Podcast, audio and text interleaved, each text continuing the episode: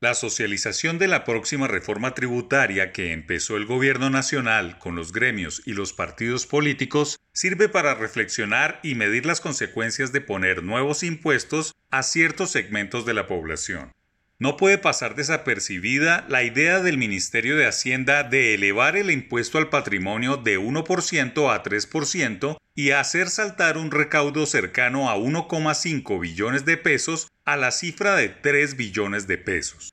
No se puede borrar con el codo lo que se está haciendo bien con la mano. ¿Por qué se juzga la idea de subir el impuesto al patrimonio como una emboscada tributaria? El actual gobierno nacional se hizo elegir abanderado de la mano fuerte contra la insurgencia y la delincuencia, pero especialmente porque bajaría la alta tasa de impuestos que se cobra a los empresarios, una de las más onerosas no solo en la región, sino en la OCDE. Elaboró su primera reforma en 2018 y logró bajar algunos impuestos a las empresas, pero el beneficio no duró mucho tiempo porque cometió errores de forma y tuvo que hacer una segunda enmienda en 2019 que tampoco pudo ejecutar con suficiencia por la pandemia en 2020 y la crisis económica que esta situación ha derivado. El resultado es lamentable, pues se volvió a la misma situación de beneficios tributarios a las empresas de la anterior administración, pero el duro término de emboscada tributaria tiene que ver más con el artículo de la llamada normalización tributaria de 2019, que le daba incentivos a las personas que trajeran sus capitales del exterior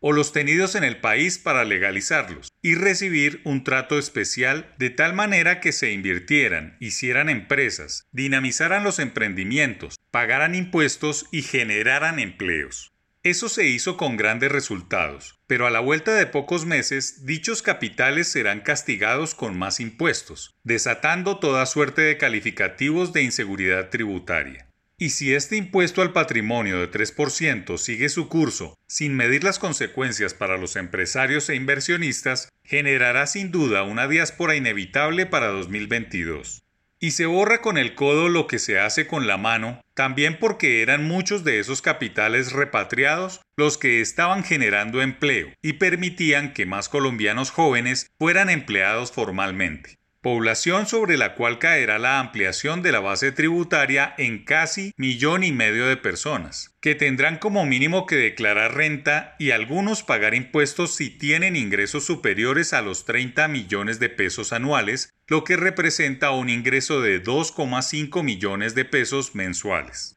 Si se pone la carga tributaria en el tenedor del capital, seguramente evaluará la rentabilidad local de su patrimonio, que como van las cosas y a tales tasas, puede evaporarse en dos o tres décadas. No es buena idea asfixiar a los inversionistas, ni mucho menos a los colombianos que le apostaron a normalizar capital hace tan solo año y medio. Es un momento crucial para el gobierno nacional porque puede tener un triste cierre para con los empresarios, quienes han sido su mayor respaldo, muy a pesar de que las últimas decisiones con el sector productivo han sido torpes y carentes de olfato político, tal como fue mantenerlos por fuera de la importación de vacunas que habría podido acelerar la reactivación económica y darle velocidad al plan de vacunación.